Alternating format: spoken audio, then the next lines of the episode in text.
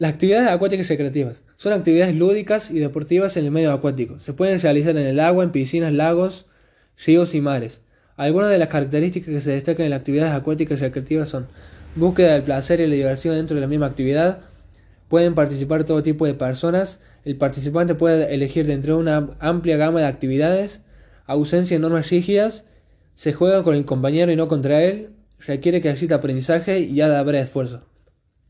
Las particularidades de las actividades acuáticas recreativas, como habíamos dicho antes, es que se pueden practicar en un entorno determinado, ya sea natural, como en una playa, un lago, un río, y también artificial, como una piscina, parque acuático y un estanque. Es un condicionante para que la gente opte para realizar este tipo de actividades. Cabe destacar que estas condicionantes deben reunir algunos requisitos para, para su uso adecuado, como pueden ser la temperatura del agua, la temperatura del ambiente, cumplir con condiciones mínimas de seguridad y salubridad, y también disponer de espacios poco profundos. Las actividades acuáticas recreativas se puede clasificar en función del lugar donde se realice sin olvidar el carácter orientativo de la misma y recordando la importancia de la praxis y difusión de esta. Las actividades acuáticas recreativas en piscinas convencionales son aquellas que se puede llevar a cabo en una instalación construida fundamentalmente para satisfacer las necesidades de las personas que practican deporte acuático como la natación, eh, waterpolo y natación sincronizada. Todos estos programas responden a unas formas y medidas concretas, lo cual implica la obligatoriedad de adaptarse a estas condiciones para plantear las actividades acuáticas recreativas. Bueno, las actividades acuáticas recreativas en entornos naturales, comenzando con el mar, eh, según eh, en 1990 nos dice que situado las actividades en un espacio ilimitado, variado y al aire libre y en una época del año especialmente propensa a la recreación debido a las vacaciones y al buen tiempo, el aspecto eh, recreacional no solo es un poco menos eh, que inevitable, sino que puede potenciar mucho eh, aprovechando al máximo estas condiciones. Estos aspectos los sitúa en una época concreta del año, el verano, siendo un entorno relacionado socialmente con la recreación. El clima va a ser un elemento condicionador, sin embargo, estas variaciones climatológicas no van a hacer más que aumentar las ofertas de actividades que nos brinda este medio natural. Así, en un día de mar calmado o un poco, con poco viento, eh, podremos aprovechar los espacios de playa para favorecer cualquiera de las actividades propuestas por las instalaciones convencionales vistas anteriormente. Otro de los entornos naturales es el río, que nos favorece posibilidades diferentes en función de la velocidad de su corriente y de las profundidades de sus aguas. En zonas eh, donde las corrientes más suave o poco apreciable, como en el caso eh, de las pozas, se puede disfrutar de baños tranquilos y algo exóticos. Si a estas accede el agua por algún tipo de saltos eh, a modo de catarata y en base a lo profundo que sea, practicar saltos. Sin embargo, en zonas donde el agua discurre tranquila por un amplio cauce, eh, se, se, podrá, se, podrá, realizar algunas de las actividades indicadas para instalaciones convencionales, pero para los tramos poco profundos es preciso utilizar algún tipo de calzado para proteger los pies de las piedras o posibles elementos que puedan lesionar al contactar eh, o desplazarse sobre ellos. Y por último, en piscinas no convencionales, los parques acuáticos, es como un eh, recinto acotado, con control de acceso de público constituido por diversas instalaciones o atracciones acuáticas eh, susceptibles eh, de ser utilizadas por el público en contacto con el agua, pudiendo disponer de cafetería o restaurante. Los parques acuáticos están obligados al cumplimiento de una serie de normas básicas dictadas por los organismos competentes, en el caso de nuestro país, las comunidades autónomas.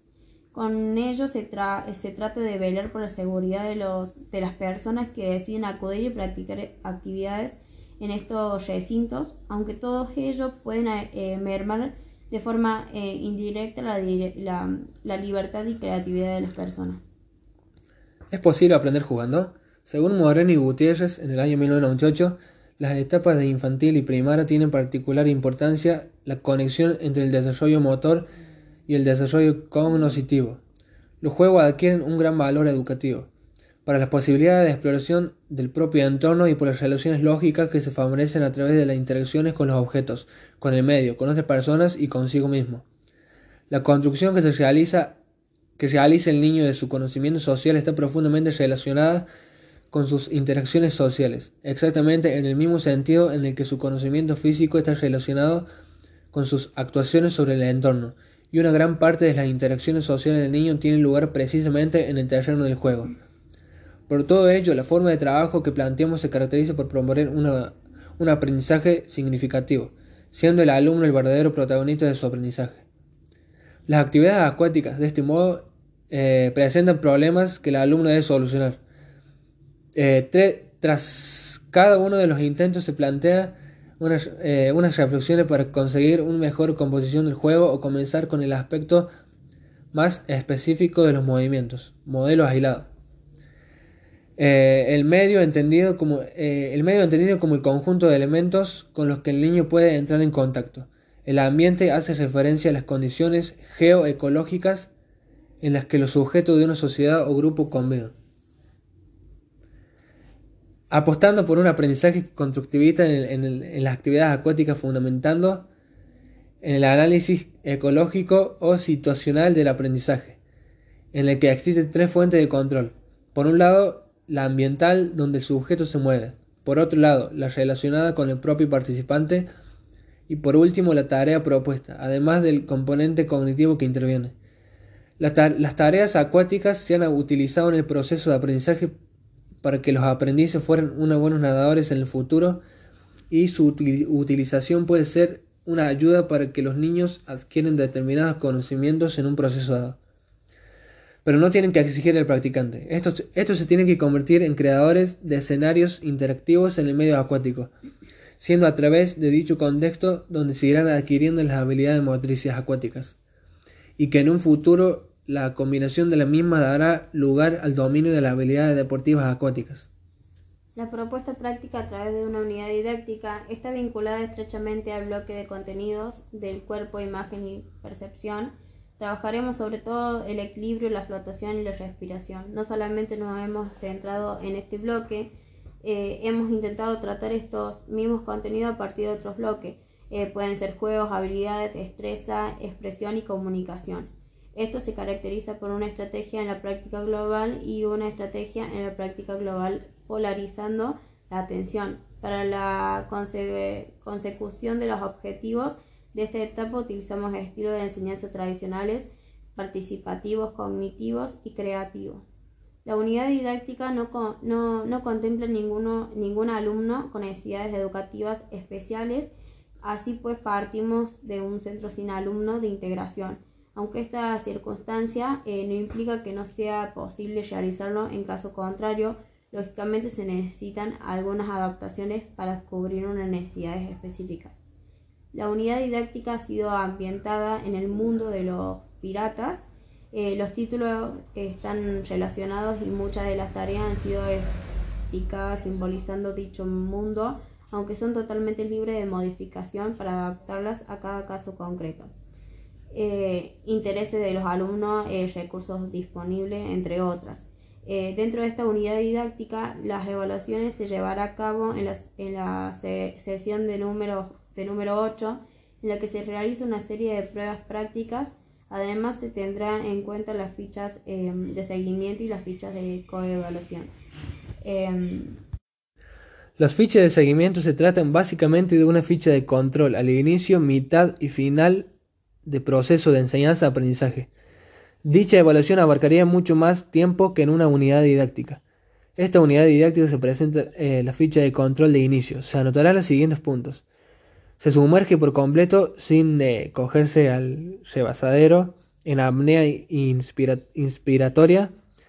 Eh, recoge una anilla de fondo en piscina poco profunda y es capaz de expulsar el aire en varias veces, eh, en varias veces debajo del agua.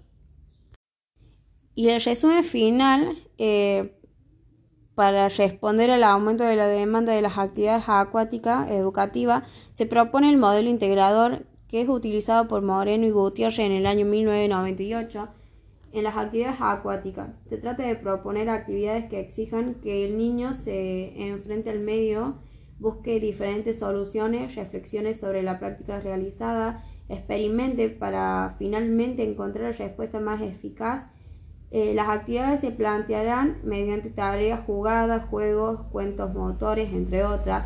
Y para lograr los objetivos es necesario que se planteen unos contenidos, procedimientos, evaluaciones eh, con relación eh, al currículum escolar. Con todo ello, lo que se pretende es favorecer una propuesta en la que el profesor de educación física y o técnico especialista en actividades acuáticas pueda apoyarse para el desarrollo de la motricidad en el medio acuático. Eh, juegos acuáticos educativos. Según Moreno y Gutiérrez, en el 1998, en el ámbito educativo encontramos programas eh, para bebés infantiles, primaria, secundaria, universitario y o adulto. En cada uno de ellos se persigue un objetivo educativo, aunque también muchos de los programas que se encuentran aplicados eh, a estas edades pueden incluirse en otros ámbitos, por ejemplo, los programas para educación primaria eh, pueden tener un objetivo educativo, utilitario, competitivo o terapéutico. Las actividades acuáticas desarrolladas en este ámbito son aquellas que van especialmente encaminadas a poblaciones que se encuentran inmersas en, en el sistema educativo. Las principales características de un planteamiento educativo son las siguientes. Dominio integral del medio, facilita la continuidad en cualquier otro planteamiento, eh, trabajo planteado a medio y largo plazo y agrupación de los alumnos por edades homogéneas. Se entiende de esta manera que un planteamiento educativo tiene que pretender ordenar los aprendizajes de hechos, conceptos, actitudes, valores y normas, para conseguir el máximo desarrollo de las capacidades cognitivas, motrices, de equilibrio personal, de relación interpersonal, de inserción y actuación social. Eh, los contenidos, los procedimientos y los objetivos. A lo largo del desarrollo de la motricidad acuática es preciso tener en cuenta el desarrollo de toda una serie de factores de naturaleza cualitativa que aporten una gran riqueza de movimiento y que supongan una plataforma de acción firme para el desarrollo en etapas posteriores. Estructuras básicas de formación motriz en el medio acuático. En los reflejos podemos encontrar patrones y habilidades motrices y, estructuras perceptivas. En los patrones y habilidades motrices están las equilibraciones, desplazamientos, giros y manipulaciones. En estructuras perceptivas encontramos el esquema corporal, especialidad y temporalidad. De estas dos sale la coordinación motriz, la global y segmentaria.